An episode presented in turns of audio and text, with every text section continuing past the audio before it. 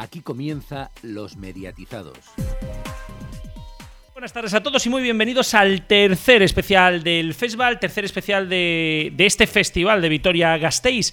Eh, hemos vivido un, día bastante intenso, hemos tenido cinco, cinco presentaciones, seis, iremos hablando de todo, pero vamos primero, por supuesto, con el informativo de medios y arrancamos con Cero, que ha presentado esta mañana el Instituto.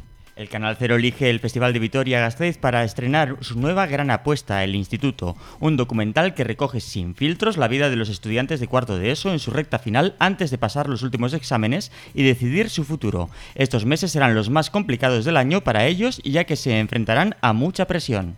Tras encarcelados y en tierra hostil, llega enviado especial a la sexta.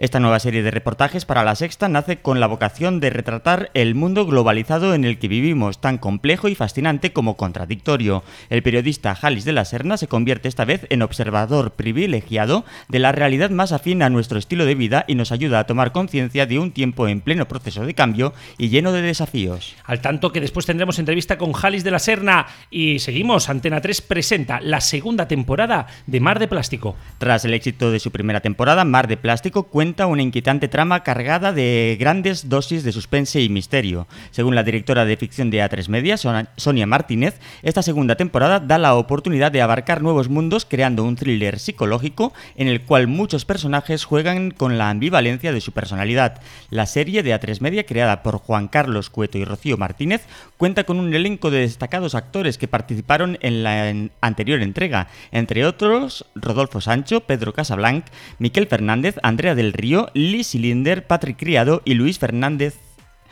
Miguel Fernández, Pablo, Pablo en la ficción, se convertirá en esta segunda temporada en uno de los principales protagonistas. El thriller contará además con nuevas incorporaciones como Adelaida Polo, Andrea Trepat y Florín Opritescu. Al tanto que después también entrevistaremos a Sonia Martínez, directora de ficción de A3 Media. Y seguimos con la 1, porque ha presentado la nueva temporada de Víctor Ross. Se estrena en el Teatro Principal de Vitoria la segunda temporada de la serie Víctor Ross. Esta girará en torno al caso del robo del siglo, una gran trama principal que tendrá en vilo a los espectadores. Entre los actores han asistido a este estreno Carles Francino, Paco Tous, Tomás del Lestal, Paula Prendes, Carolina Bank y Javier Godino. De las pocas cosas que han podido desvelar, cuentan que el protagonista se reencontrará con alguien muy importante del pasado. Además, han habido varias presentaciones, la de Fox Life, que ha presentado su nuevo programa de cocina, Yo sí que como, y Ten, que ha presentado su primera producción propia llamado Eso es Amor. Pero además del festival también ha habido otra presentación de temporada, ha sido la de TV3. Y saludamos ya a nuestro enviado especial, que es Jordi. Muy buenas.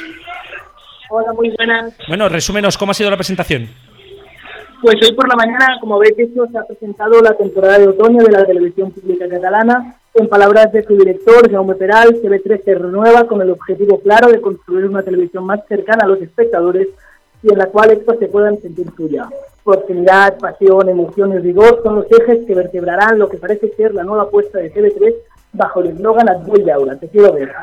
Una apuesta decidida que, lleva, que llena la parrilla de la pública catalana de nuevos programas con nuevos formatos, como por ejemplo Fuera de Series, un programa semanal de entrevistas informales fuera de plató, donde los entrevistadores eran viejas glorias de TV3 y los entrevistados en importantes personajes públicos del país.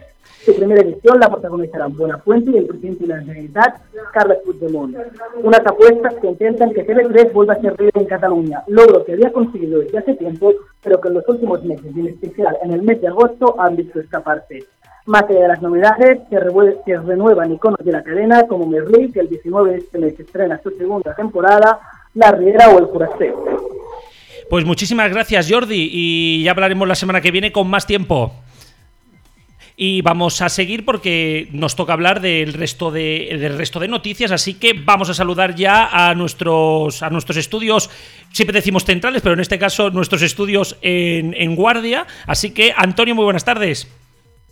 Buenas tardes, un día más, Garrobo, desde redacción. Estamos aquí, vamos con el resto de noticias del día. En primer lugar, una de tribunales. La justicia ha suspendido de forma cautelar el contrato conseguido por Celnex para distribuir la señal de Radio Televisión Española durante los tres próximos años tras la impugnación por parte de Sesastra.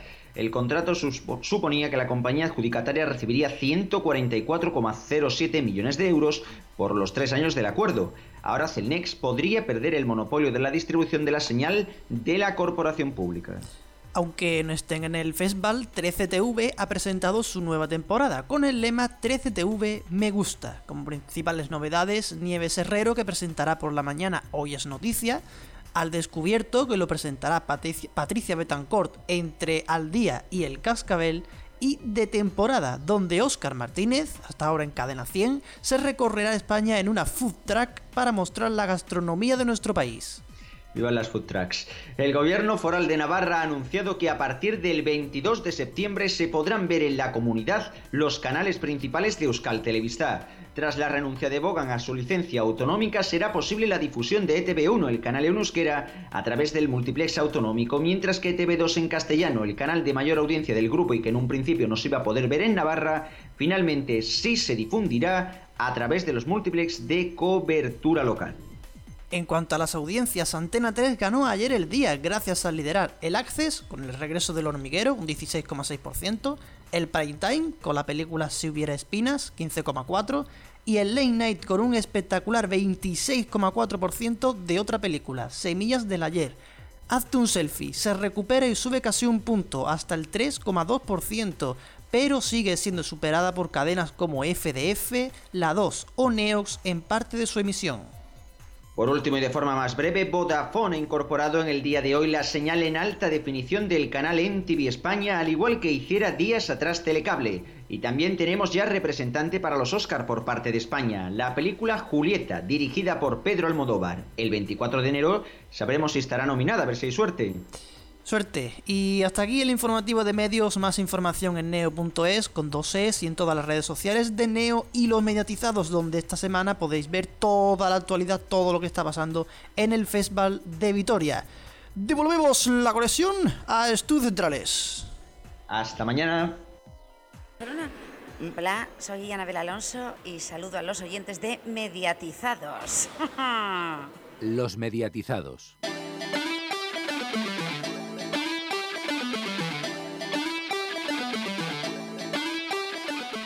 Y bueno, vamos ya a analizar todo lo que ha sucedido en este festival. Hemos tenido varias presentaciones hoy de A3 Media, precisamente, bueno, lo hemos comentado, ¿no? Hemos tenido las presentaciones de, Enviado Especial y de Mar de Plástico. Y especialmente sobre esta segunda, ¿no? Nos ha presentado una nueva serie, pero sería bueno que antes de, de, hablar de la serie hablemos precisamente con aquella que es la responsable de que estas series salgan en antena. Ella es Sonia Martínez, es directora de ficción de A3 Media, tanto de Antena 3 como de La Sexta, así que vamos a escucharlo.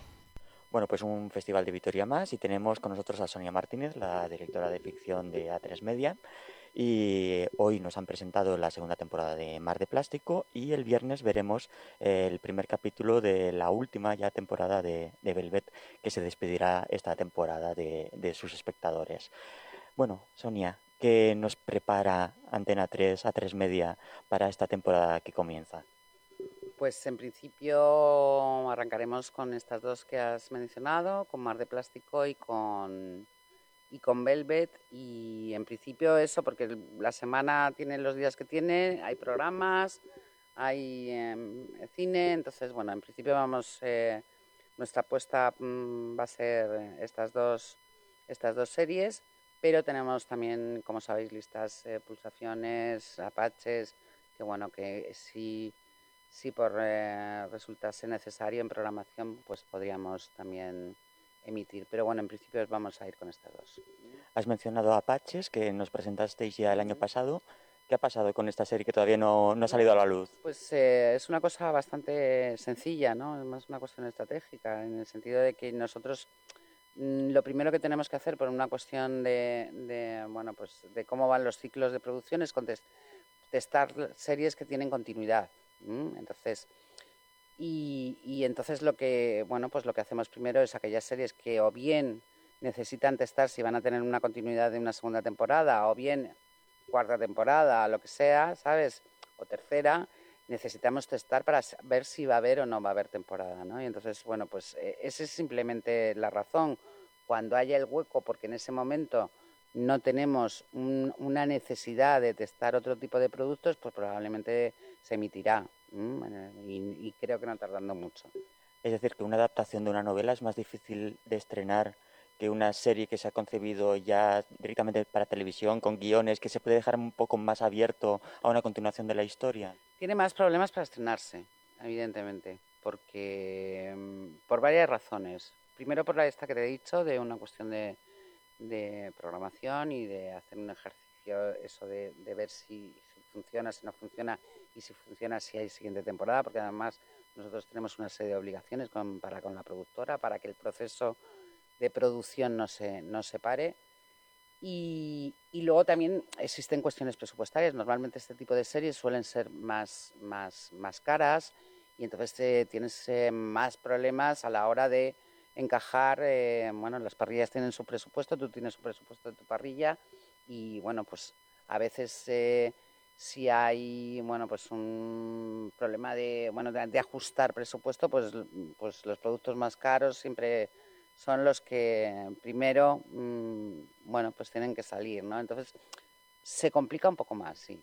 Y hablando de, de adaptaciones y de grandes producciones, tenemos ahí La Catedral del Mar, que la hacéis vosotros a tres media, con eh, TV3 también, uh -huh. y también se ha añadido Netflix. Sí, bueno, Netflix lo que, lo que ha comprado es los derechos de, de, emisión para el resto del mundo, para su, para su um, plataforma. Entonces, ¿la serie se estrenará en Antena 3 y, sí. y, TV3 después? O... TV3 creo que me parece que tiene, es que no lo sé seguro, ahora mismo creo que son seis meses, puede ser algo así, un, un tenemos un decalaje de seis meses, creo, pero no estoy seguro. Pero en, pero en todo caso, vosotros, vosotros, vosotros primero. Nosotros primero, sí. De acuerdo.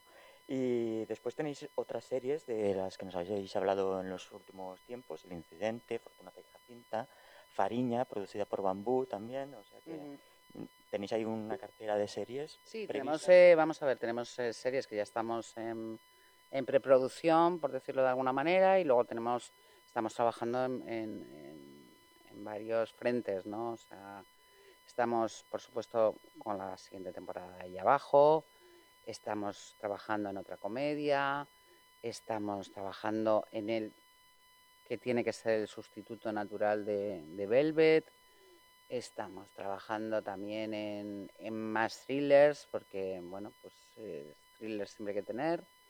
Y bueno, tenemos un, amplio abanico de, de, proyectos encima de la mesa, aparte de los que has mencionado. ¿no? Yo creo que en, en, cuestión de un mes tendremos más claro ya exactamente cuáles son. Hablabas de thriller, eh, tuvimos eh, Bajo Sospecha, eh, tenemos Mar de Plástico, Bajo Sospecha también se terminó por ese solapamiento de uh -huh. temática, entonces habrá más mm, series así de este tipo, de sí, este corte. Sí, sí, claro, sí, sí. Lo que pasa es que, bueno, nosotros ya sabéis que somos así como tenemos siempre un poquito de... nos gusta retarnos y entonces siempre tendrá algo diferente, ¿no? Eh, Tener variedad de series, sí. ¿no? Eh, y dentro del thriller, que sea un thriller también que, que, aporte algo diferente y estamos trabajando en ello. Y en cuanto a la comedia, eh, allí abajo está funcionando bastante bien. Uh -huh. eh, Buscando el Norte no lo hizo tanto y me comentabas que ahora estáis ahí con un proyecto de otra comedia. ¿De, sí. de, ¿Qué tipo de comedia sería? Bueno, es una comedia de corte familiar, pero muy diferente. O sea, con una familia, bueno, bastante diferente. Yo creo que en 15, un mes como mucho, ya estaremos en condiciones de poder deciros mucho más. Y en cuanto a la duración de los capítulos, ¿será una sitcom de...? No, será, es para, es para Antena 3, y ya sabes sí. que para Antena 3... O, hora y... 70. No, no, no. O sea, es que ahora mismo, de verdad, o sea, ya es un mito lo de las duraciones, porque ahora mismo no hay ningún capítulo de las series que hacemos que se pase de 70 minutos.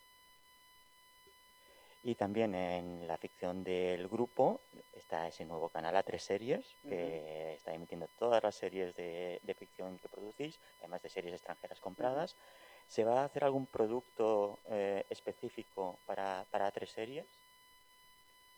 De producción de A3 Series, de momento no. De momento no. Lo que sí estamos haciendo es, bueno, producción propia, ¿no? De hecho mar de plástico, que es que como la rueda de prensa ha sido tan, como estáis eh, de un sitio a otro y ha sido tan rápido, se nos ha olvidado decir muchísimas cosas, como que a Pedro le han nominado al mejor actor en los premios los premios y, y bueno, pues eh, eh, también esto que, que en A3 Series se va a hacer un programa especial después como el que hubo después de Vis a Vis, pues un programa especial también con Mar de Plástico.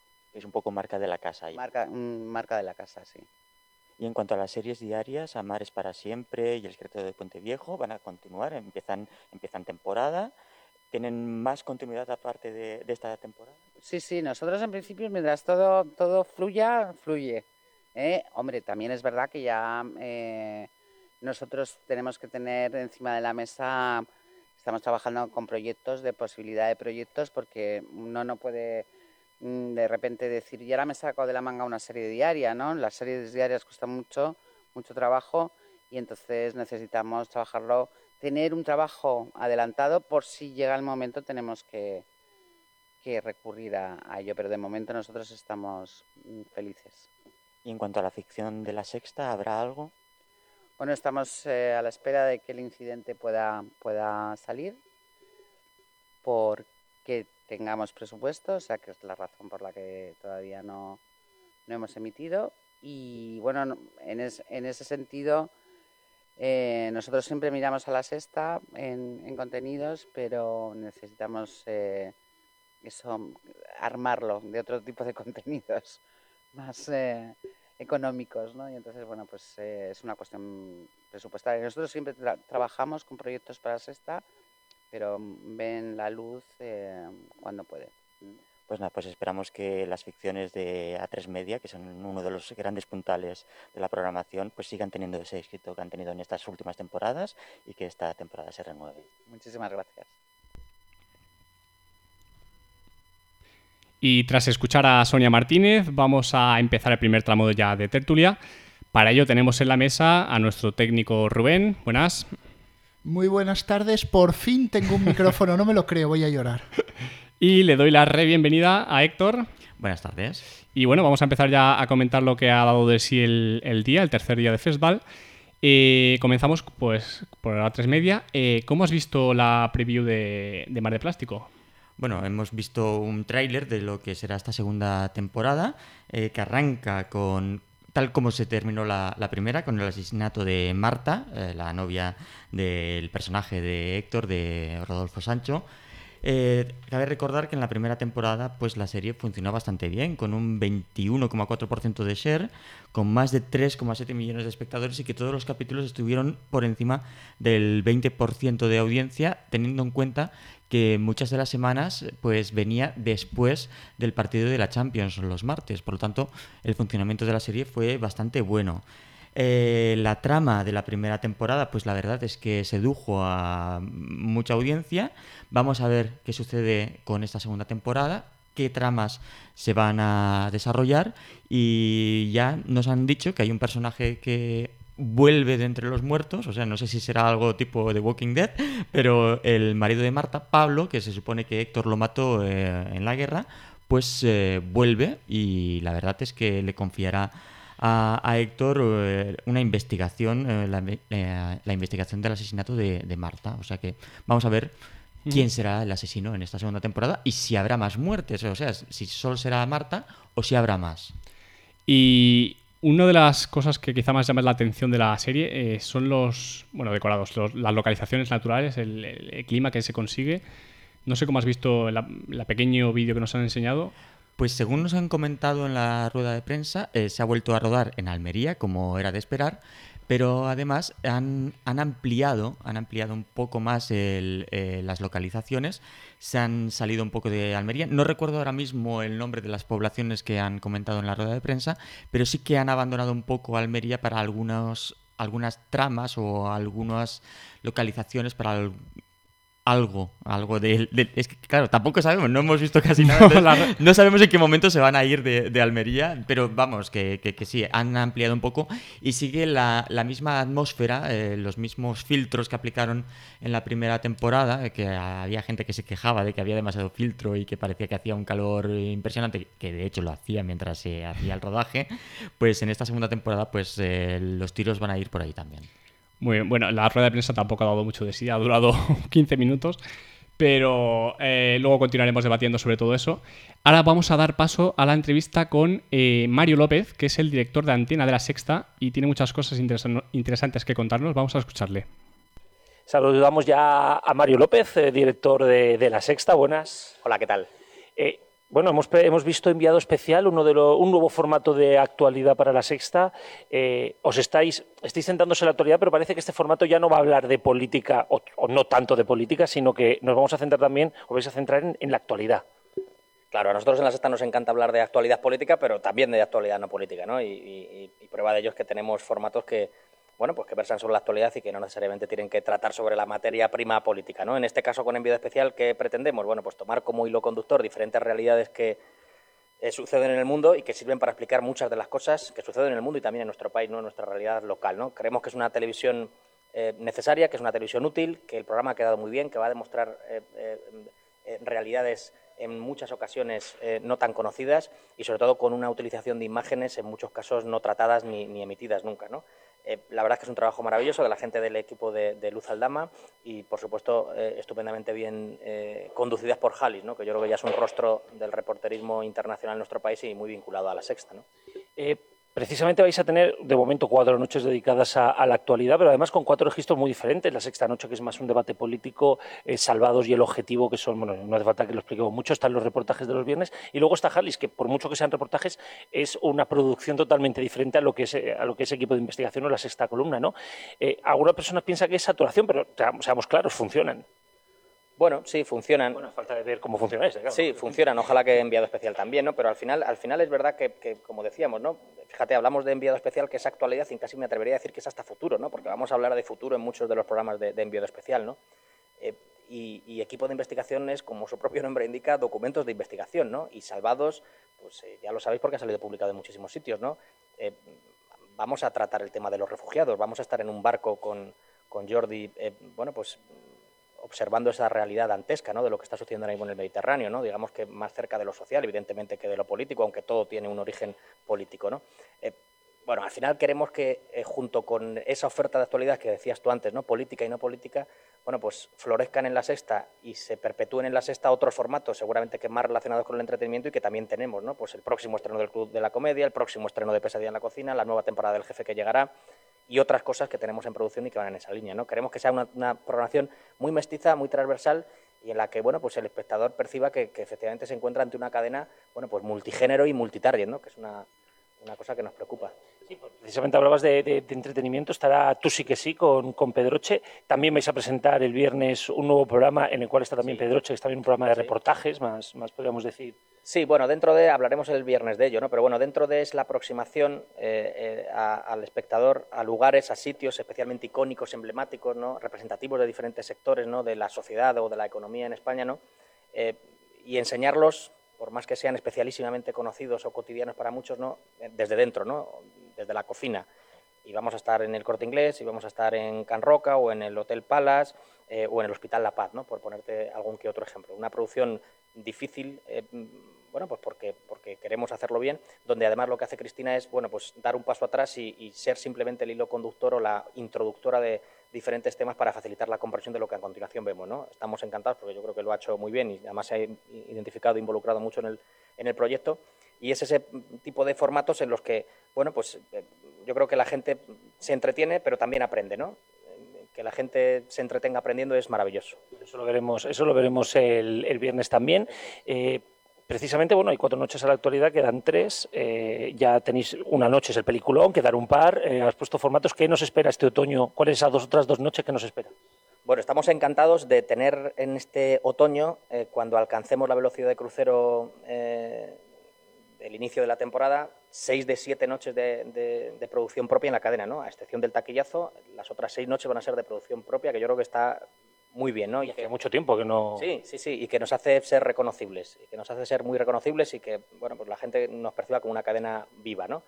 Eh, tenemos, como decía, Pesadilla en la cocina, teníamos eh, hoy la presentación de enviado especial y hemos comentado, bueno, pues que se estrena el, el martes de la semana que viene, seguimos contando con ese fin de semana con Sexta Columna, Equipo de Investigación, Objetivos Salvados y Sexta Noche, seguimos manteniendo policías, Eh, tenemos también, que antes no hemos comentado, eh, Cazadores de Trolls, que es el, el programa, el formato que hemos eh, eh, grabado con, con Pedro García Aguado. ¿Llegará también este otoño? Sí, sí, sí, seguramente que llegue, que llegue en este otoño.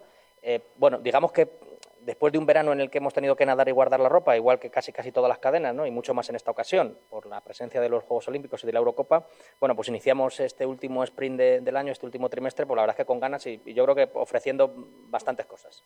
Bueno, os habéis, habéis centrado en la actualidad los reportajes, producción propia, entretenimiento. Eh, ¿Está previsto, como se dijo en su momento, abrir esa ventana a la ficción en la sexta o de momento esa ventana pues está ahí y no...? Yo siempre te digo lo mismo cuando hablamos de año en año. Que es la pregunta de siempre. Sí, no, pero además me parece muy oportuna, porque es verdad que, debemos autoexigirnos que, que la ficción propia acabe desembarcando en la sexta.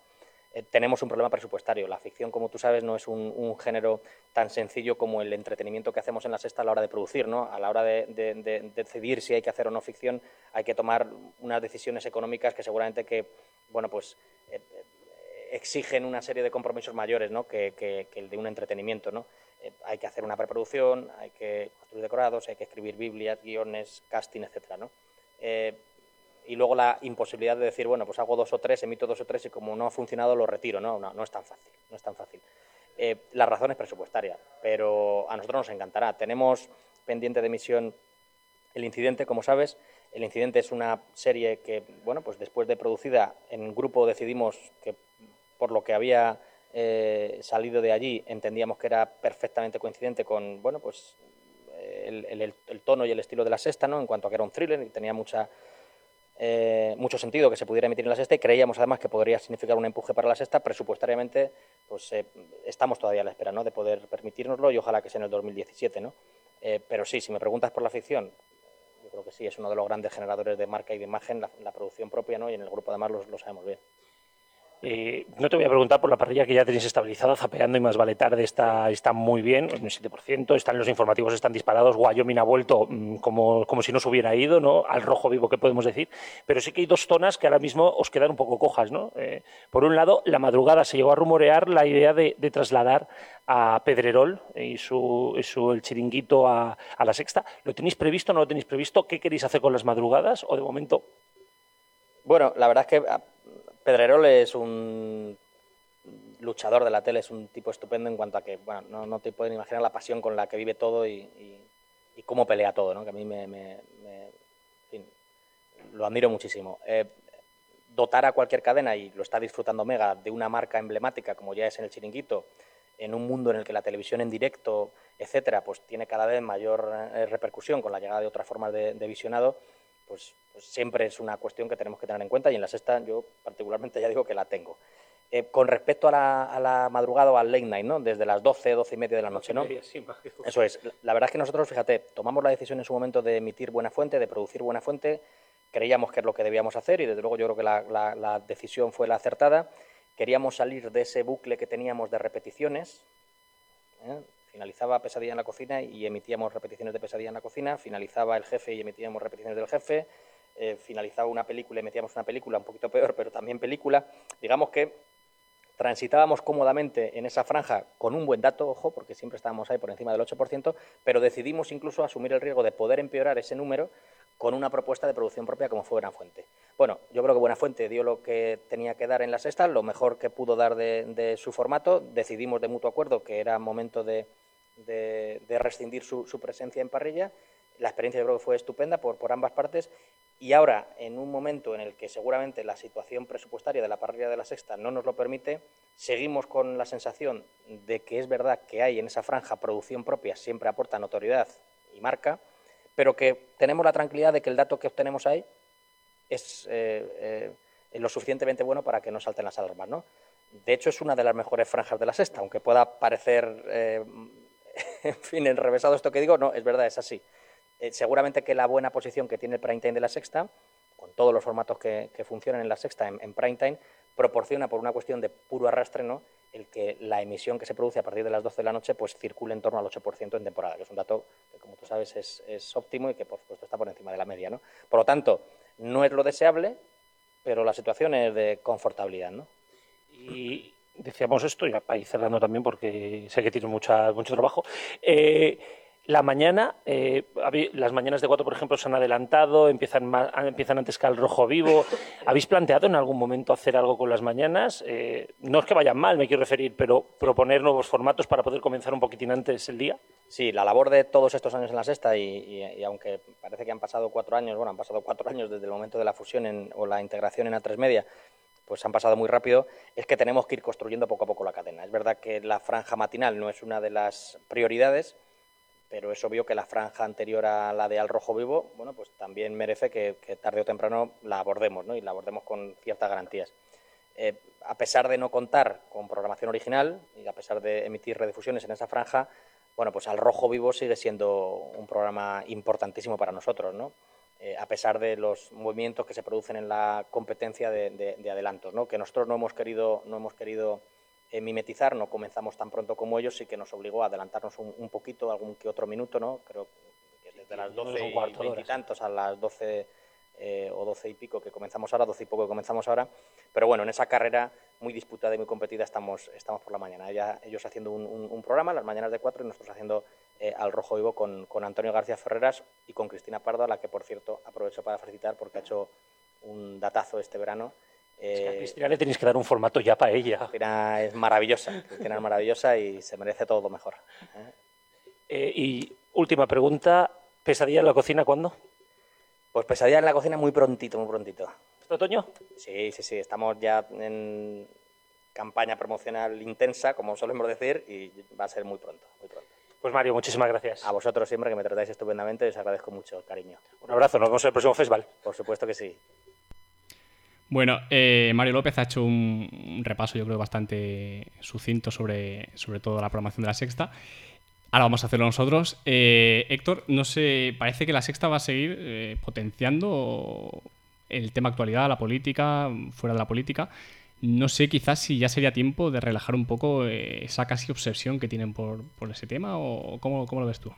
No sé, yo, yo veo que, a ver, una de las cosas que nos ha dicho Mario en la entrevista es que van a tener seis prime times de producción propia de los siete semanales eh, quitando el taquillazo, nos comentaba.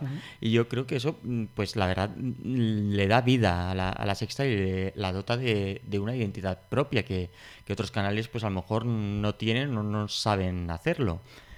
Y no nombro ningún canal en específico. Y después pues nos ha hablado de, Pesadilla en la cocina, Chicote, que el otro día hizo el especial de las dietas en Antena 3 y que funcionó muy bien. Ahora vendrá con Pesadilla en la cocina y, la gente pues la verdad lo está esperando. Veremos cómo, lo hará. Eh, eh, Jalis, Jalis de la Serna, vendrá con enviado especial, con unos reportajes muy interesantes, eh, según lo que hemos visto. Hemos visto un, unos 20 minutos de, enviado especial, una compilación, digamos, de, varios reportajes de lo que va a ser esta temporada. Y la verdad tiene bastante buena pinta. Ahora, ahora lo iremos y, debatiremos sobre el tema. Y también nos habla Mario de cazadores de trolls, de que se mantiene policías, la sexta columna, salvados, eh, el objetivo, vamos, todo, todo lo que es conocido en la sexta se va a mantener y, los informativos pues eh, que, están, que se salen últimamente y más con, la actualidad política que tenemos. Sí, bueno, eh, digamos los programas estrella, los buques de la insignia de la cadena eh, se mantienen y son, son potentes, pero también tiene cosas que mejorar, como por ejemplo, bueno, habéis preguntado en la entrevista, la mañana, el late, los findes, no sé cómo lo veis cualquiera de vosotros, Rubén, por ejemplo. Bueno, yo quiero empezar subrayando una de las cosas que ha dicho Héctor, que es el hecho de que haya seis primes de producción propia. Realmente si me hablas de, de las franjas que no, que no son tan potentes, las mañanas, los fines de semana, eh, se lo podríamos decir a la sexta, pero es que se lo podríamos decir prácticamente a cualquier cadena.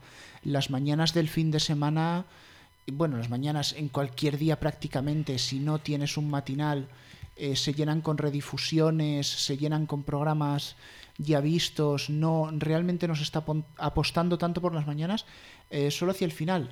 Es, que es lo más barato, o sea, tú apuestas por redifusiones, no sabes con qué rellenarlo, pues o metes un factual que te ha costado barato o, metes, o metes una redifusión de un programa ya emitido.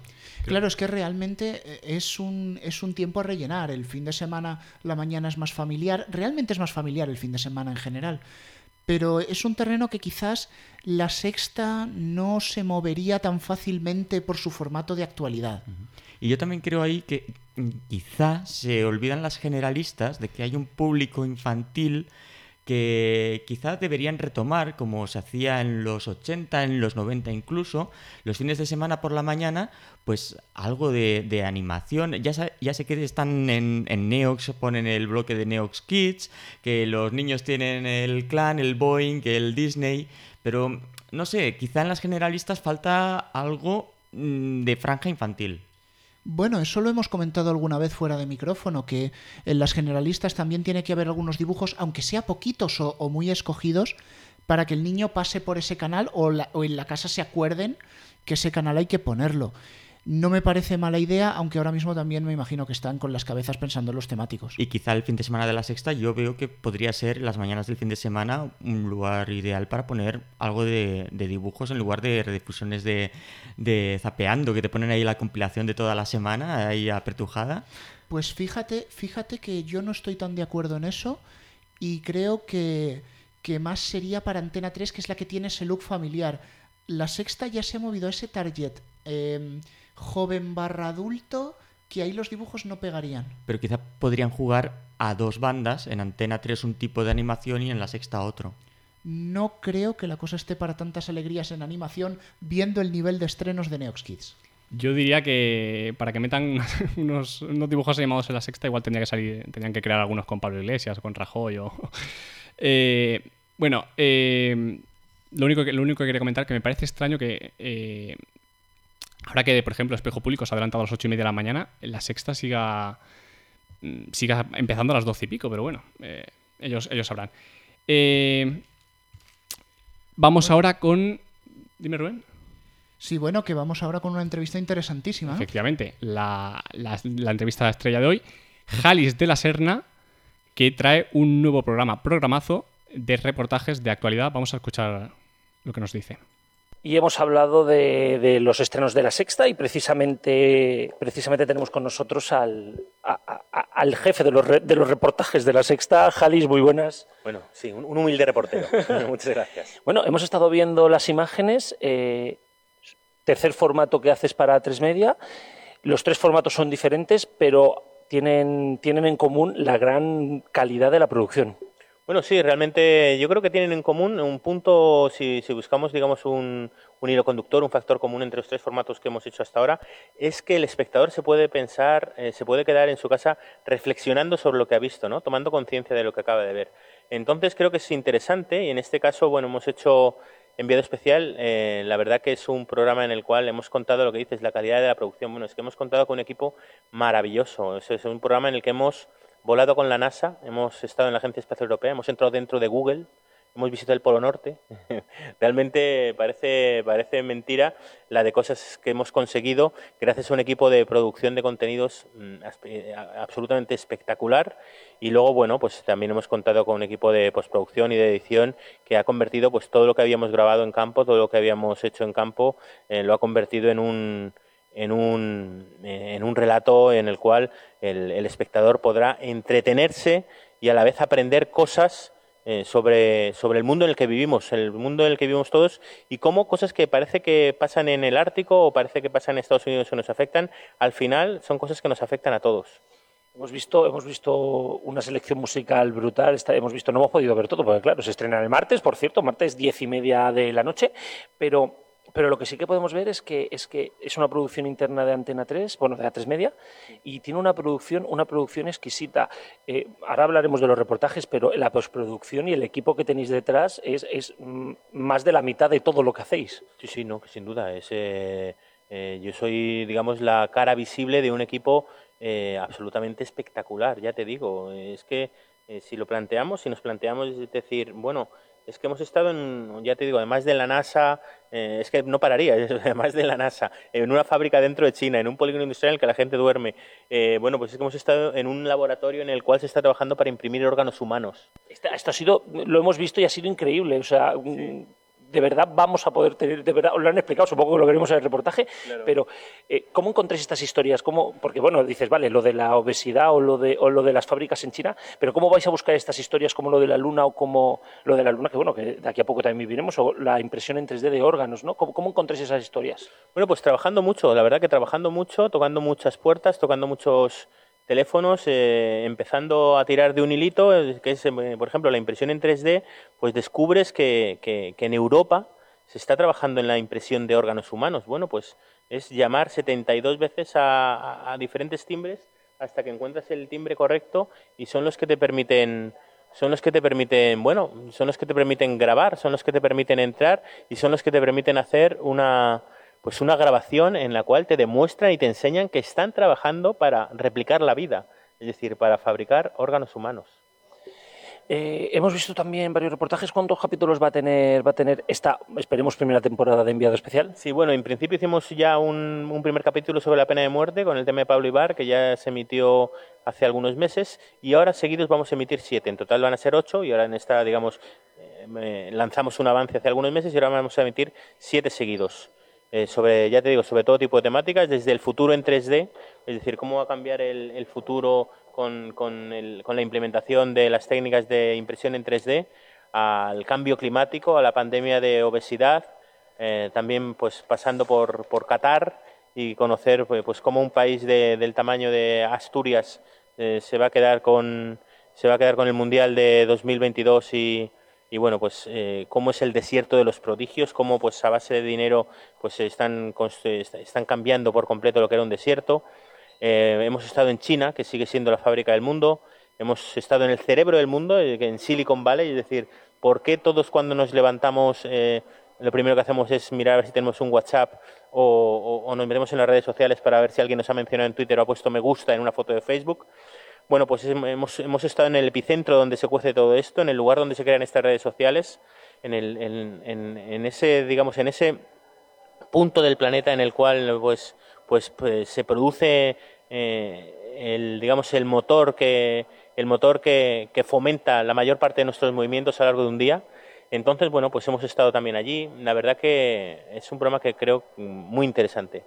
¿Hay alguna respuesta algún tipo de comentario o respuesta, por ejemplo, hemos visto, hemos visto lo del uso de las armas en Estados Unidos que te haya dejado sorprendido, hemos visto lo de los niños que ha sido también brutal, ¿no? Pero ¿hay alguna respuesta que digas, está bof? Bueno, pues eh, es decir, eh, muchas, es que hay muchas, eh, o sea, el programa te va a plantear muchas preguntas y muchas respuestas. Te pongo algunos ejemplos, es decir, hemos estado con, con científicos en la Agencia Espacial Europea eh, que nos han explicado que en 2030 se podrá vivir en la Luna se podrá asentar una comunidad en la Luna. Hemos estado con unas personas que nos han dicho, bueno, pues una, una frase que te deja un poco helado, ¿no? Es decir, cómo, cómo es la cultura de las armas en Estados Unidos, que te dicen, una sociedad armada es una sociedad educada. O sea, se creen que, que pues que porque haya más armas... Y más segura, dicen. Sí, sí, por eso digo, ¿no?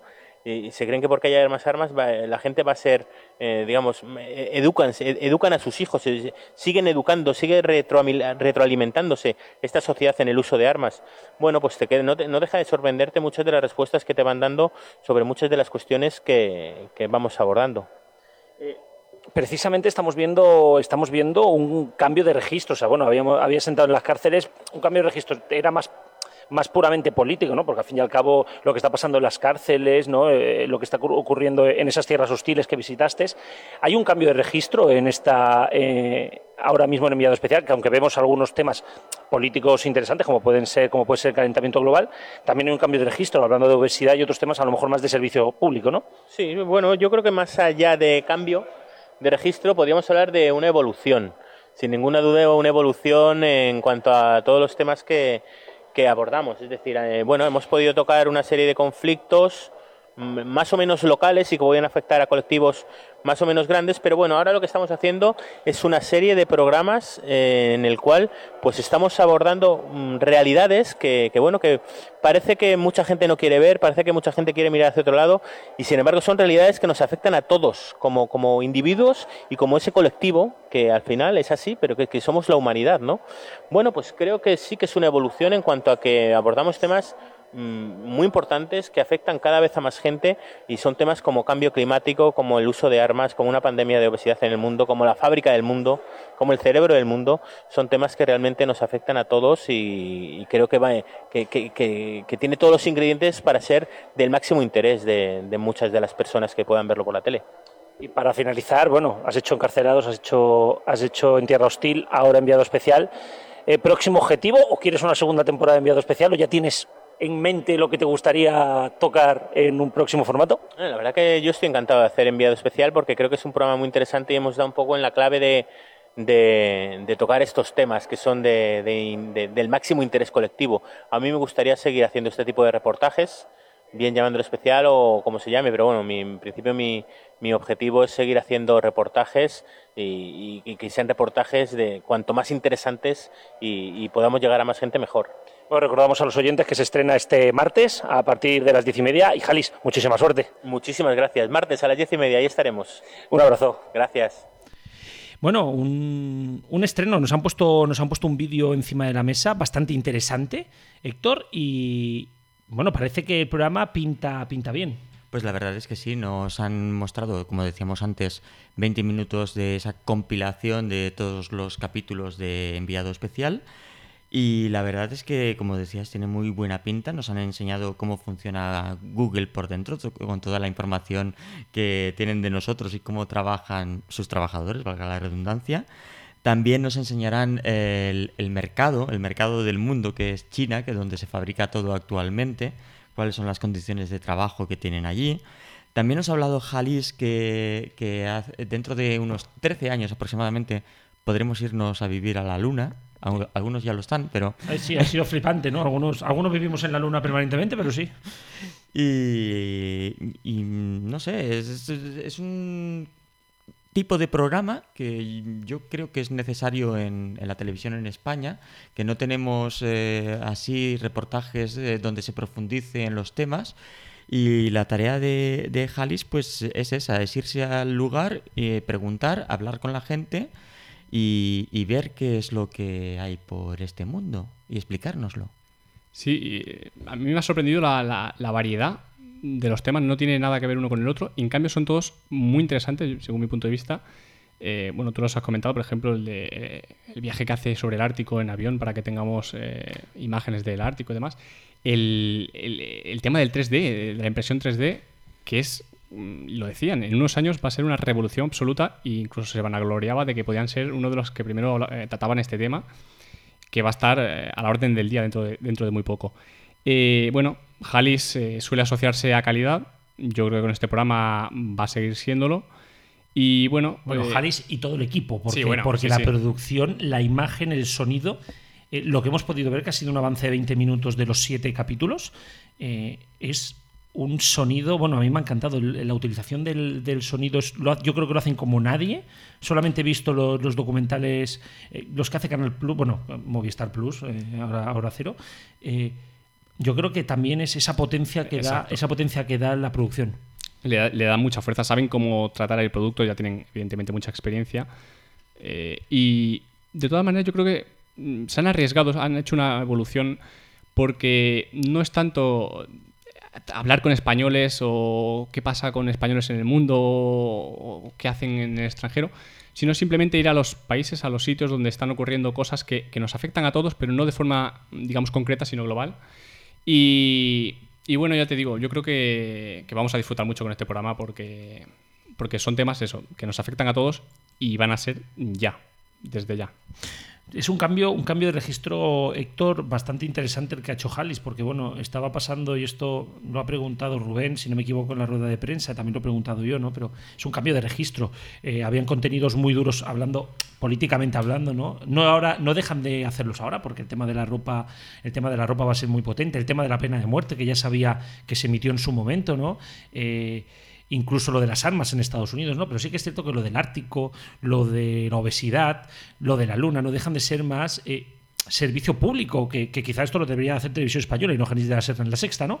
Pero sí que hay un cambio de registro y yo creo que también es una manera de poder tener una marca que le permita que le permita tener eh, un espacio más amplio, ¿no?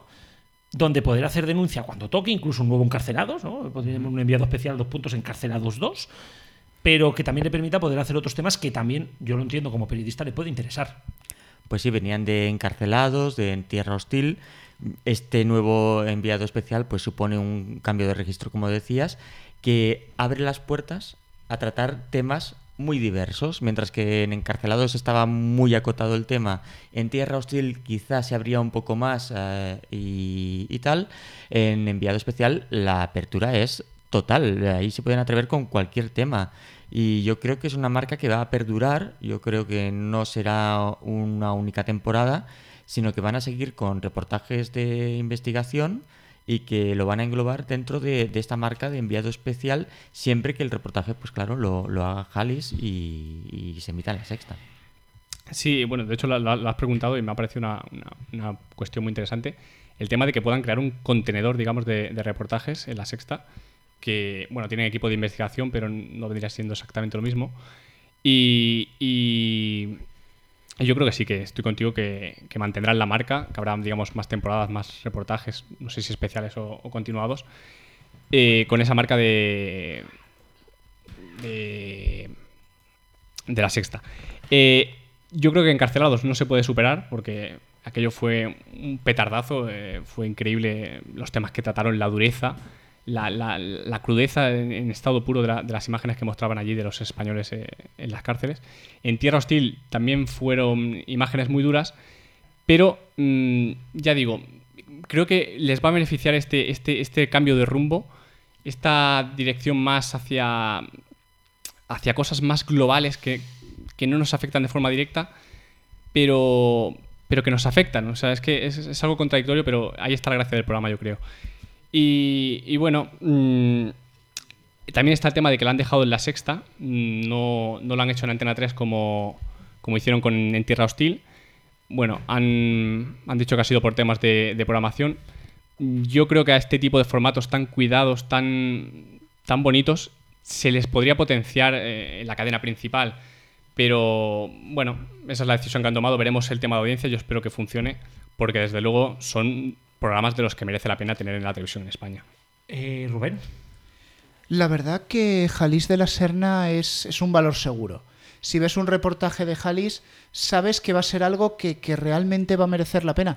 Yo me he quedado muy impresionado con, los trailers, si se puede llamar tráiler a, esos, a esos resúmenes que nos han puesto esta mañana. Sobre todo el tema de las impresoras 3D, que lo habéis comentado un poco, y llegar a decir que uno de los retos es imprimir un riñón. Yo me he quedado ahí a cuadros totalmente. Pero sobre todo, fijaos eh, cómo Jalis, que ha ido a un montón de sitios, que ha preguntado, que se ha metido, y sigue siendo tan humilde. O sea, podría ser tu vecino del quinto cuando le entrevistas. Y lo acabamos de escuchar aquí con Garrobo. Y siempre nos da entrevistas, siempre, siempre siempre da entrevistas, siempre está dispuesto. La verdad que eso eh, lo que es engrandece, engrandece a esta persona. Y lo dicho, enviado especial es un, es un contenedor, bueno, no un contenedor, es un programa, pero donde se pueden dar cabida muchísimos temas y digamos transformar un poco, ¿no? Esa crítica política que no deje de estar nunca, pero que se pueda dar paso a nuevas ideas. Bueno, y vamos a despedir ya porque nos vamos a ir a publicidad y esto se tiene que ir a la alfombra naranja, que ya empiezan a venir los primeros actores. Pau, eh, nos escuchamos mañana. Muy bien. Y a ti te escuchamos ahora, Héctor. En un ratito. Así que nos vamos a publicidad y volvemos ya. Hola, ¿qué tal? Soy Flippy y quería enviar un fuerte saludo a los mediatizados. Esa mano amiga. RFC Radio. Ya está disponible nuestra aplicación para Android y iOS. Te podrás llevar nuestra emisión a cualquier parte con un consumo de solo 40 megas la hora. También podrás ver nuestra web y seguirnos en Facebook y Twitter sin salir de la aplicación.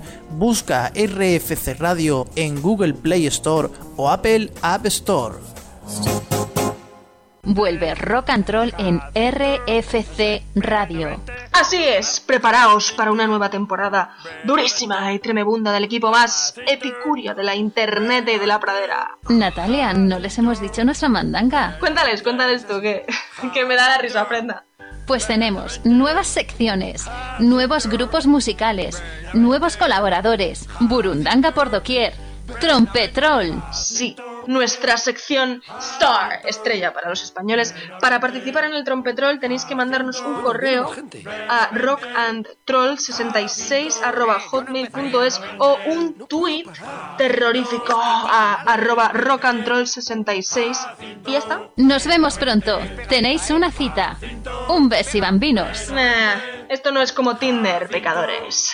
Cada jueves de 7 a 8 antes de los mediatizados. Jaime Álvarez presenta cada semana el reencuentro con la historia de la música española. Tú podrás mi foto destrozar. Hoy Los martes y miércoles desde las 9 de la noche en RFC Radio.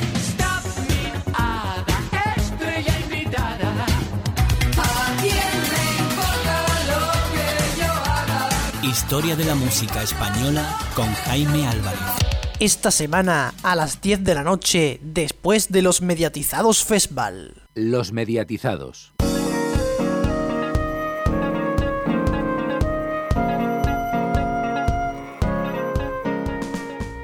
Y bueno, además de presentarse televisión en abierto en, el festival, también se presenta televisión de pago. Hoy hemos tenido la presentación, eh, una presentación de Fox, de Fox Life, en este, en este caso, de su nuevo programa Yo sí que como.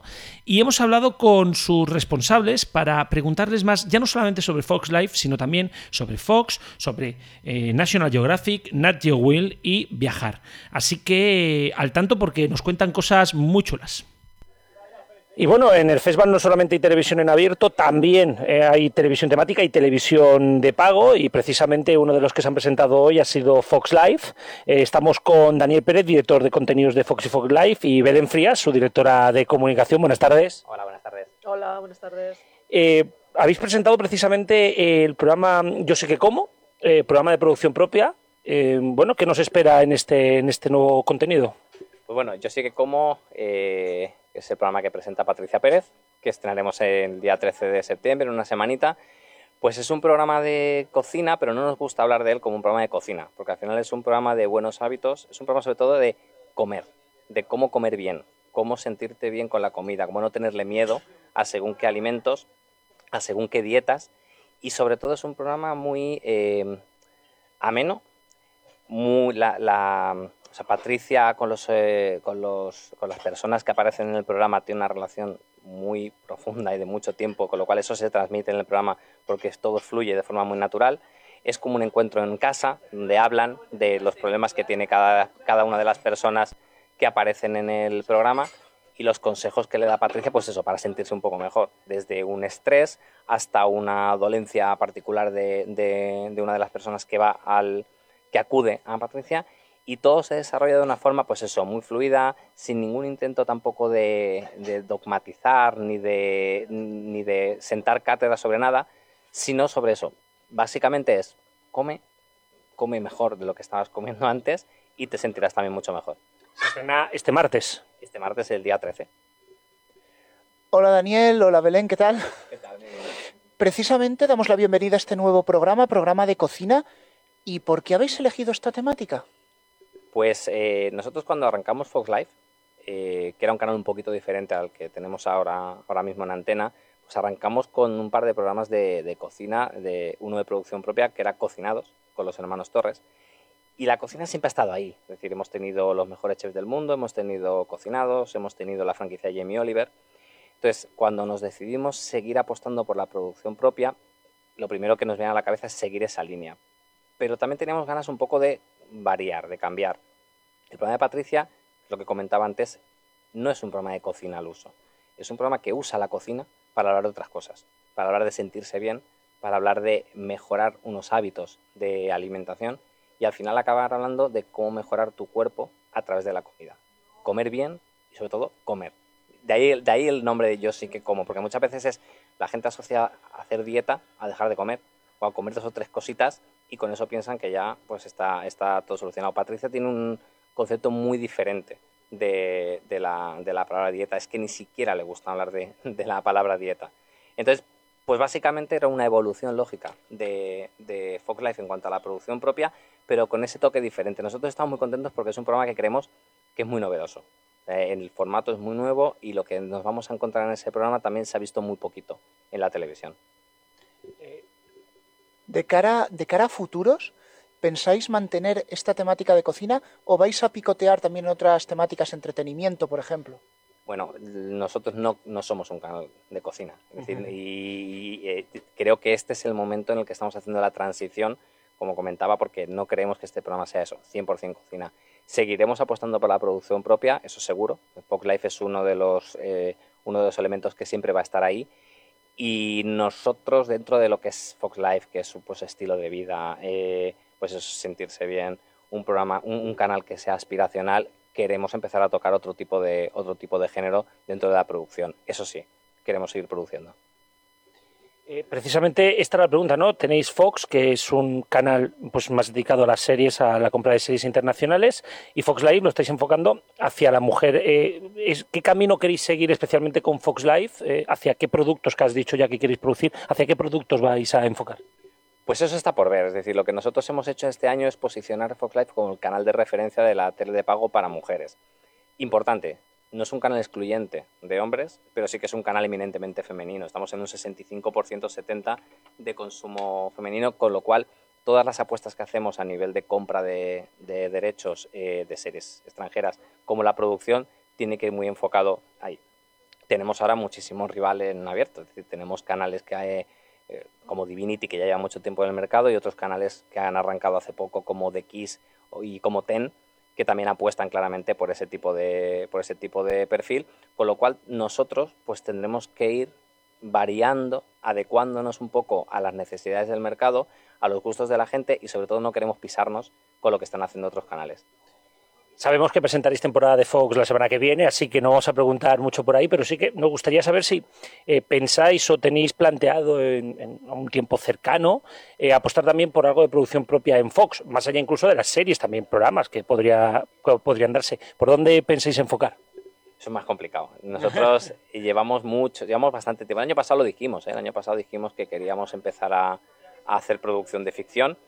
Es algo que evidentemente no hemos descartado. Hemos estado trabajando bastante durante este año, viendo a ver qué, se podía hacer, qué producto era adecuado a Fox, pero tiene muchas complicaciones por varios motivos. Es decir, Fox tiene un, tiene un, eh, pues, un estándar de calidad altísimo. Y estamos trabajando siempre con primeras espadas de, de la ficción americana y lo que la gente espera cuando entra en Fox es algo que esté al nivel eso implica mucha pasta. Es decir, a nivel de producir implica que necesitas muchísimo dinero y seguimos siendo un canal de pago. Y canal de pago significa que, pues eso, tenemos el techo que tenemos de penetración.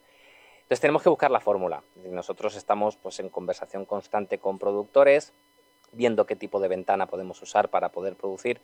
No es fácil, no es algo, te digo, no es algo descartado, pero es algo que realmente creo que nos va a costar. Es decir, mmm, pensad, por ejemplo, Telefónica, que es Telefónica, desde que anunció que iba a tener producción de ficción hasta que la primera serie ha visto la luz y ya se han presentado al menos los proyectos más gordos, han pasado casi dos años, yo creo, y es telefónica. Entonces nosotros tenemos que ir con mucho, mucho cuidado porque un paso en falso en ese sentido es doblemente perjudicial. Uno, porque te quedas sin dinero y segundo, porque presentar algo en un canal como Fox que no esté a la altura de las expectativas le puede hacer mucho daño a la marca. Con lo cual no, vamos, no tenemos prisa, vamos a seguir trabajando en, el, en, el, en, en ese pues en ese deseo, porque es un deseo real. Y mientras tanto, producción que no sea ficción, pues hicimos el año pasado dos programas eh, sobre el mundo de los zombies, hicimos Comedy Night aso asociado a la programación, que ahí yo creo que sí que hay, un, hay algo por explorar, hay un margen, porque al final usas tu contenido que ya funciona y te haces una producción local en base a ese producto. Entonces nosotros sí, seguimos investigando, seguimos analizando y viendo todas las opciones que tenemos para meter producción en el canal. Bueno, la gente tiene que saber que Fox va más allá en España de Fox y Fox Live. También está National Geographic, Nat, Nat, Geo Will y Viajar. Eh, canales que, están siendo también referencia a sus temáticas. ¿Hacia dónde Belén va a apuntar esta temporada? Especialmente los documentales ahora mismo, luego dejamos viajar, ¿no? Pero ¿para dónde van a apuntar National Geographic y Nat Geo Will?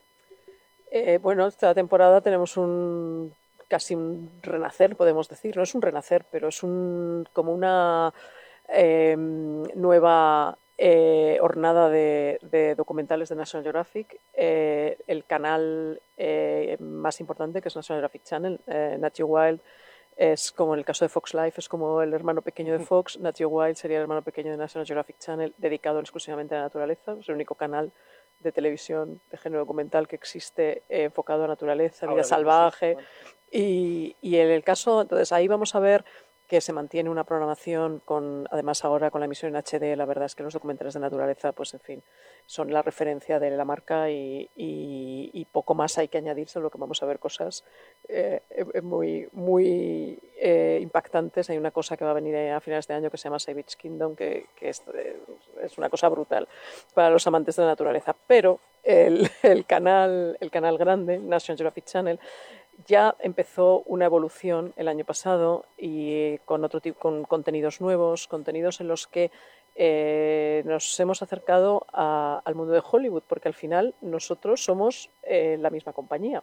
Y por un lado está la excelencia documental de National Geographic y los temas que puede tratar National Geographic, que, eh, bueno, pues más eh, enfocados hacia la exploración, la educación y el tema de la naturaleza, pero eh, ¿por qué no traer ese talento de Hollywood a que ellos hagan los documentales? Entonces ya lo vimos el año pasado con una serie de, sobre ciencia que se llama Breakthrough, que estaba producida por Ron Howard y Ryan Glazer. Vimos a Morgan Freeman en otra serie sobre Dios, la idea de Dios, no la existencia de Dios, la idea de Dios, que era eh, History of God.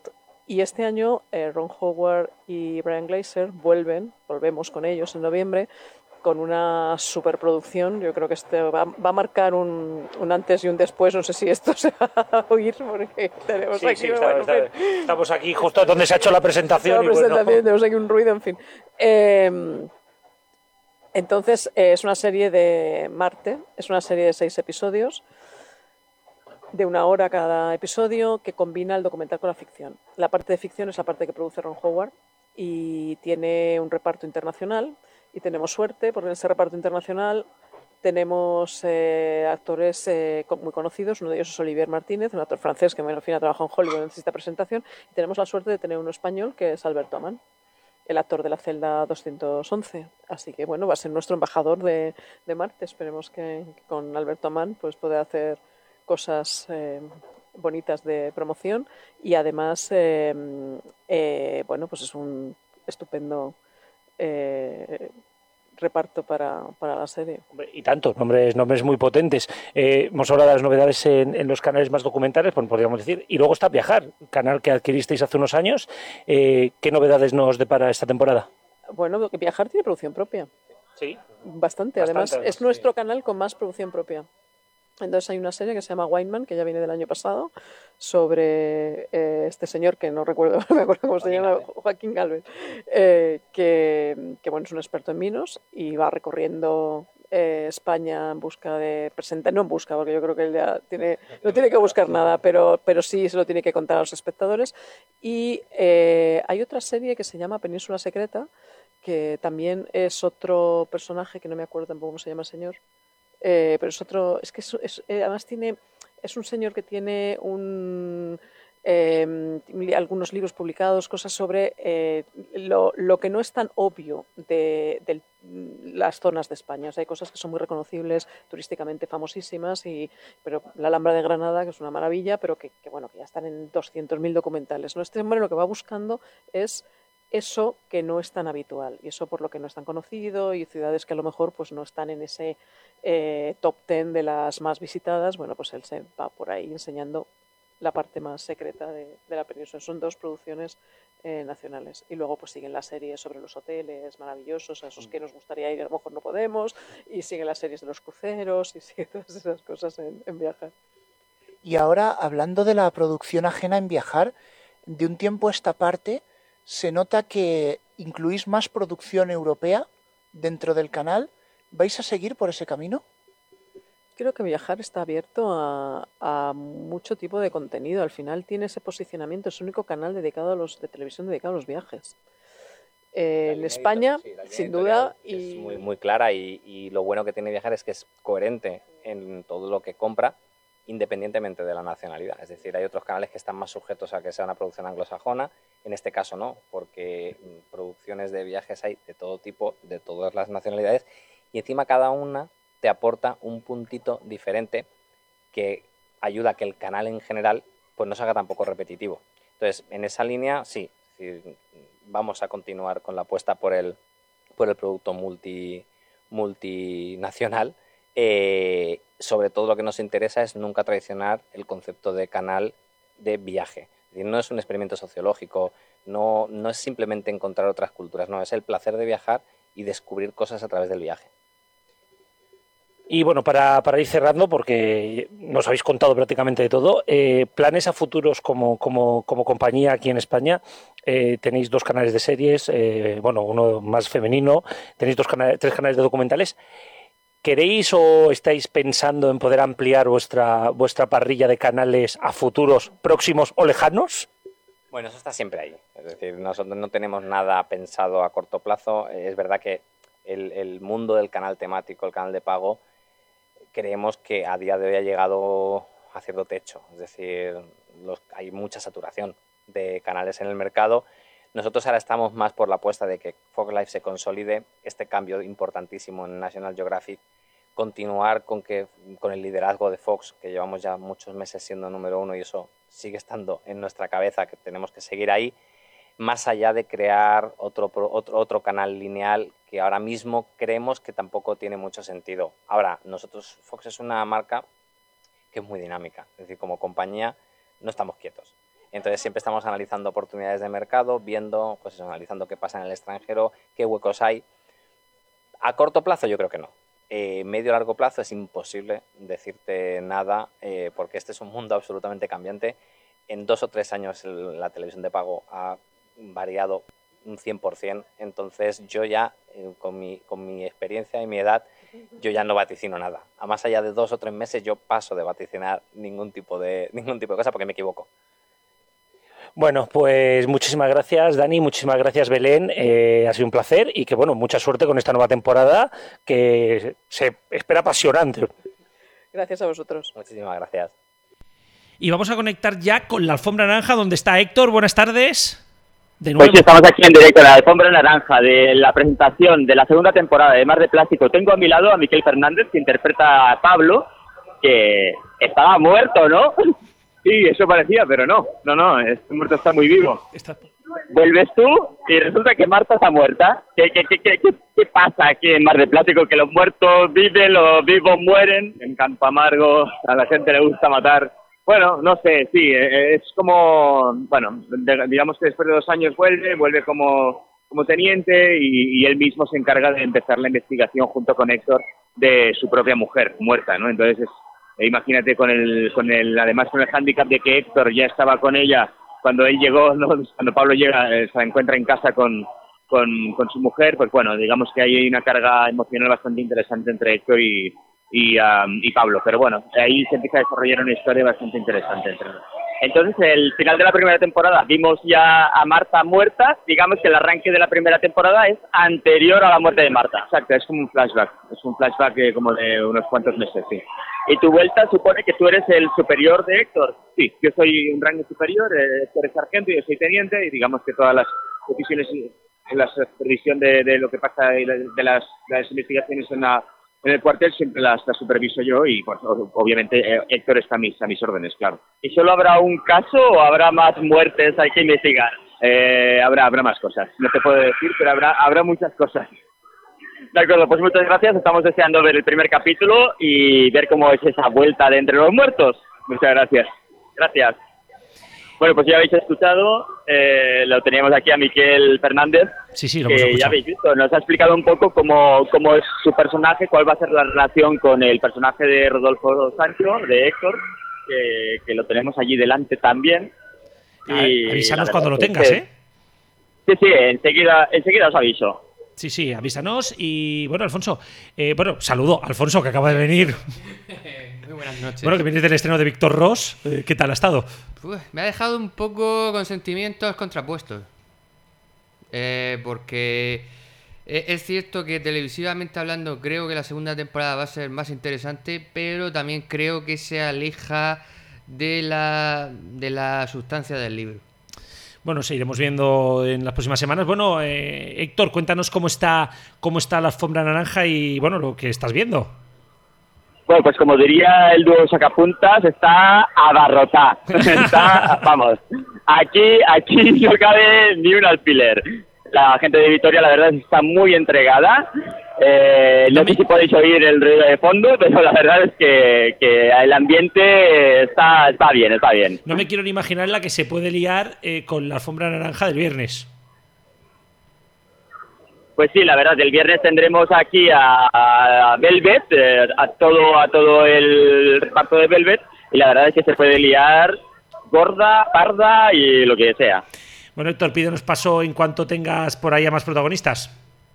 Pues Rodolfo Sancho lo tengo aquí- delante casi, que creo que sí, que casi casi, ¿eh? Bueno, pues, ¿aguantamos o no aguantamos? Ahora- aguantamos, aguantamos y ahora lo llamo. Los compañeros están haciendo unas fotos al lado de unos cubos que llevan el logo del festival, entonces eh, le están pidiendo pues unas pocas fotos más, pero eh, voy a intentar hacerle una señal para que venga hacia nosotros. Esto es, esto es la radio en directo, por cierto. o sea- Sí, sí, es el, es el directo. Rodolfo, estamos en directo en la radio en este momento. Una nueva edición del festival, segunda temporada de Mar de Plástico y te van a pasar muchas cosas. Le van a pasar muchas cosas al personaje, la verdad, y cosas duras.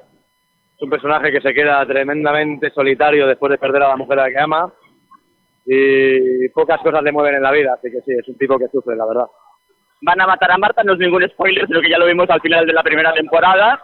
Y también vemos que su marido vuelve dentro de los muertos. eh, eh, Aquí anda, así que parece que no va a estar tan muerto como parecía. eh, esa muerte que te atormentaba tanto en la primera temporada. Fíjate, todo lo que ha atormentado al tipo y luego... Total, para, para. y también te, te- te- tenemos encasillado en un personaje que duerme atormentado, que se levanta con pesadillas, siempre le mata a la gente que quiere. No sé cómo lo llevas. En la próxima serie que hagas también vas a estar atormentado. Sí, la verdad que, fíjate, hasta en el ministerio que tiene humor, pues también está atormentado el tipo, ¿no? Me han visto que era atormentado, bueno. Lo importante es que haya trabajo y que siga. Pues sí, la verdad es que todas las producciones que vas haciendo tienen éxito. El Ministerio, eh, Mar de Plástico, eh, La Corona Partida también en cine ha tenido pues bastante buena aceptación. Televisión Española creo que la emitirá en breve porque ya hemos visto alguna promo. Algo, algo me han comentado, sí. Parece sí que le van a emitir. Muy bien. Pues nada, esperemos que esta segunda temporada de Mar de Plástico tenga tanto éxito como la primera, o más incluso, y que te veamos con, presentando una tercera, cuarta, quinta y sexta temporada. Muy bien. Mientras vuelva aquí me irá bien, eso seguro. Me da suerte a mí. Pues muchas gracias, Rodolfo. Gracias. Pues bueno, ya lo habéis oído. eh, atormentado que tenemos a, a Rodolfo Sancho en esta segunda temporada de Mar de Plástico. Bueno, atormentado a Rodolfo y atormentado lo que tiene que ser eso, porque estamos. mm, O sea, vaya ambientazo se está escuchando la forma naranja. Pues sí, la verdad. Bueno, Ah, por cierto, por cierto, ayer, ayer os acordáis que cuando estábamos finalizando se quedó cortada la llamada cuando le estaba dando paso a nuestra compañera Álvarez que nos iba a comentar el estilismo de, de esa alfombra y ya la tengo aquí a mi lado, o sea que nos puede comentar lo de ayer y creo que nos tiene preparado un ranking, un ranking con los mejor y peor vestidos del momento en el festival. Pues vamos a escucharlo, va. Hola, buenas noches, Héctor. Buenas noches a todos. Bueno, sí, ayer al final nos quedamos sin el comentario, sin la crónica de la alfombra naranja. Eh, simplemente deciros, ayer era la alfombra de, de Olmos y Robles. Y tengo que decir que destacaron sobre todo los chicos. Eh, los chicos iban todos guapísimos, con trajes, sobre todo Rubén Cortada, como no, Rubén Cortada iba con un traje gris, una simple camiseta básica, pero estaba guapísimo y hablando del ranking, encabeza el ranking sin ninguna duda. Eh, también hay una chica eh, que desfiló ayer por la alfombra naranja y que encabeza el ranking, pero de las peor vestidas, porque aquí tenemos para todo. Es Pilar Castro. Creo que es, va a ser, todavía queda mucho festival, pero creo que va a ser difícil superarla. Eh, no quiero olvidarme que ayer también estuvimos en la alfombra naranja de Like. Eh, tengo que mencionar a Ana Millán y, a Raquel Sánchez Silva, que las dos iban guapísimas. Eh, están en el ranking de, las mejor vestidas. y la verdad es que las dos iban espectaculares y guapísimas. Y en cuanto a la alfombra de hoy, ahora mismo eh, estamos viendo la alfombra de De, ah, bueno, Ah, bueno, Mar de plástico tenemos de delante Mar a de- Patrick Criado. Patrick Criado, que bien, va con un traje negro, elegante, pero es que eso está ya como muy visto, Héctor, ¿no te parece? Pues quizá muy clásico, ¿no? Algo que no se sale de, de la norma, ¿no? Es Digamos. igual que, que Rodolfo Sancho, que me ha parecido, yo creo que era el mismo traje que, que, que se puso el año pasado, un traje negro con una corbata negra. No sé, me gusta más eh, Luis Fernández, le veo más juvenil. eh, es un traje, pero va camisa blanca, va sin corbata. Creo que va más, eh, más acorde, como más guapo. Más juvenil. Sí, sí, más juvenil. El traje de Rodolfo Sancho me ha parecido un poco ya muy manido. Está ya el traje negro con corbata negra, además, si conoce. Bueno, las chicas de hoy. Eh, Miriam Pintado y la otra chica rubia, Lili... Lisi, Lizzy Lander. Añezca, el mar de plástico. Esa misma. Bueno, pues eh, muy guapas las dos. La verdad es que iban guapas. Me ha gustado más Lizzy Lander eh, con un vestido verde. Con, eh, bueno, es que esta chica es muy guapa. Y no quiero olvidarme. Bueno, vamos a entrar en el ranking directamente. Vamos a ver. Ranking de hasta ahora las mejor vestidas. Eh, sin lugar a dudas, hasta ahora lo que hemos visto ha sido Paula Prendes tanto en la rueda de prensa como en la alfombra naranja, me parece que iba guapísima, en la alfombra naranja con un vestido blanco roto, ideal, y hasta ahora es la mejor vestida. La peor vestida, ya lo hemos dicho, Pilar Castro. De los hombres, el mejor, lo siento, Rubén Cortada. Es mi debilidad, si se ponga lo que se ponga, ser él. Peor vestido, sin lugar a, duda- a dudas, Carles Francino, por favor. Pe- Pero ha habido evolución, ¿no? Eh, bueno, vamos a explicar esto. Eh, ha venido a la rueda de prensa con unos meggings, me Unos meggings, unos meggings. unos meggings y una falda pantalón negra que claro, rollo un poco Miguel Bosé, pero es que a Miguel Bosé le quedaba bien, pero es que a él no. Lo siento, eh, eso no puede ser.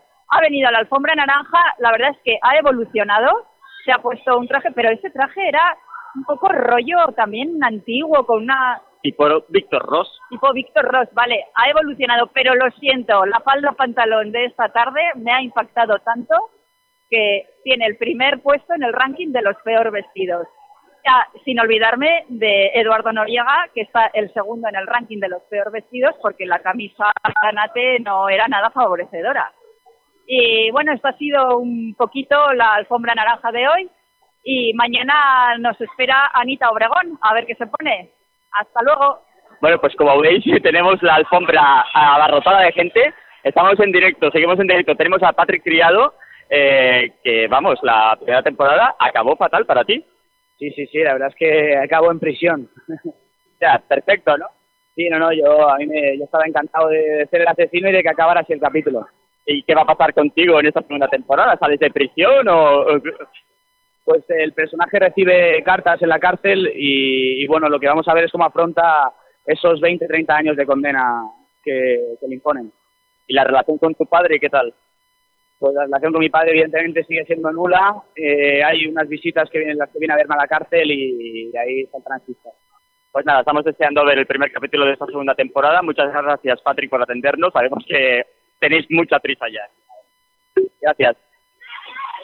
Bueno, pues ya habéis escuchado, hemos entrevistado a Patrick Criado y al el resto de, de, de reparto de Mar de Plástico. Y con esto yo creo que desde aquí, desde la alfombra naranja, nos vemos mañana. Sí, sí, pues vamos, si no nos hace ese programa desde allí, hasta mañana. Hasta mañana.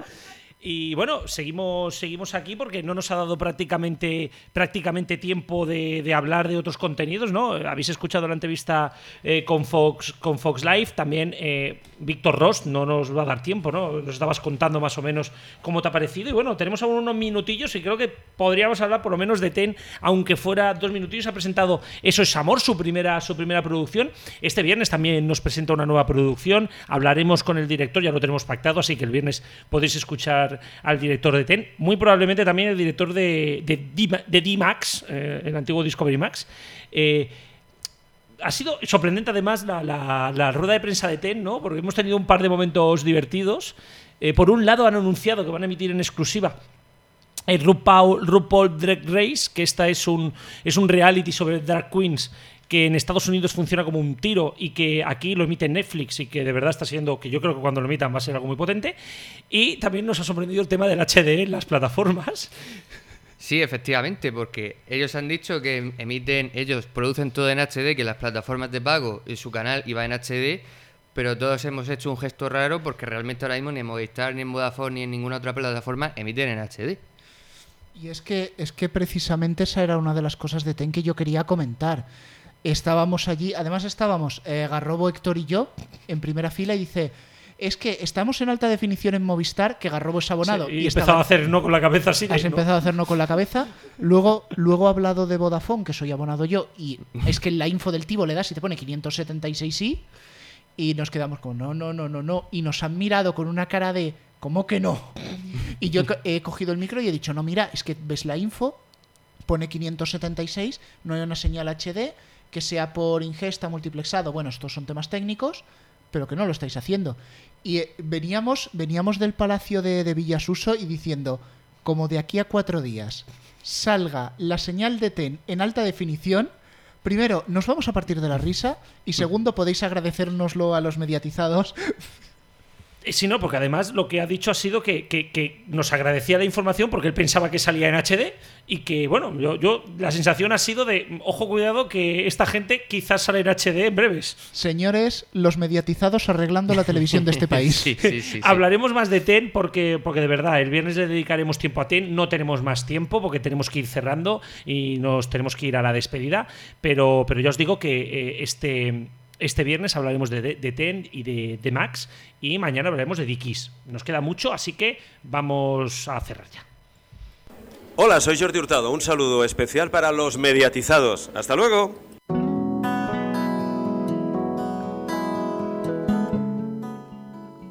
Eh, lo dicho, tenemos que, que ir cerrando ya el programa. Eh, Rubén, primero de todo a ti, agradecerte hoy que sí que tienes micro, agradecerte todo el trabajo, todo el trabajo que has hecho. Bueno, yo sí que hay una cosa que quiero decir a, a todos los niños que escuchen este programa, por favor, que no monten un estudio de radio en una mañana y lo prueben los cinco minutos antes. De veras, no merece la pena. Y bueno, contaros también, eh, antes de despedir a Alfonso, contaros que mañana tenemos, ojo, cuidado, tenemos a Tacho Benet en el Profesban, en el Foro Económico. A las 10 se presenta Historia. A las 12 tendremos a El Algo pasa con Ana de Dikis. Tendremos comida también con Águila Roja. Nos presentarán papel pintado de Paramount Channel. Y a partir de las 7 y media de la tarde, Algo pasa con Ana. Y a las 10 de la noche, rueda de prensa de papel pintado. Recordaros también que esta noche esta noche a partir de las 12 de la noche inauguración de los Juegos Paralímpicos y eh, nada más. Eh, Alfonso, hasta mañana. Y a vosotros nos escuchamos mañana. Recordad que toda la música del programa es Creative Commons y que lo tendréis en el podcast. Un abrazo, nos escuchamos mañana, ocho y media.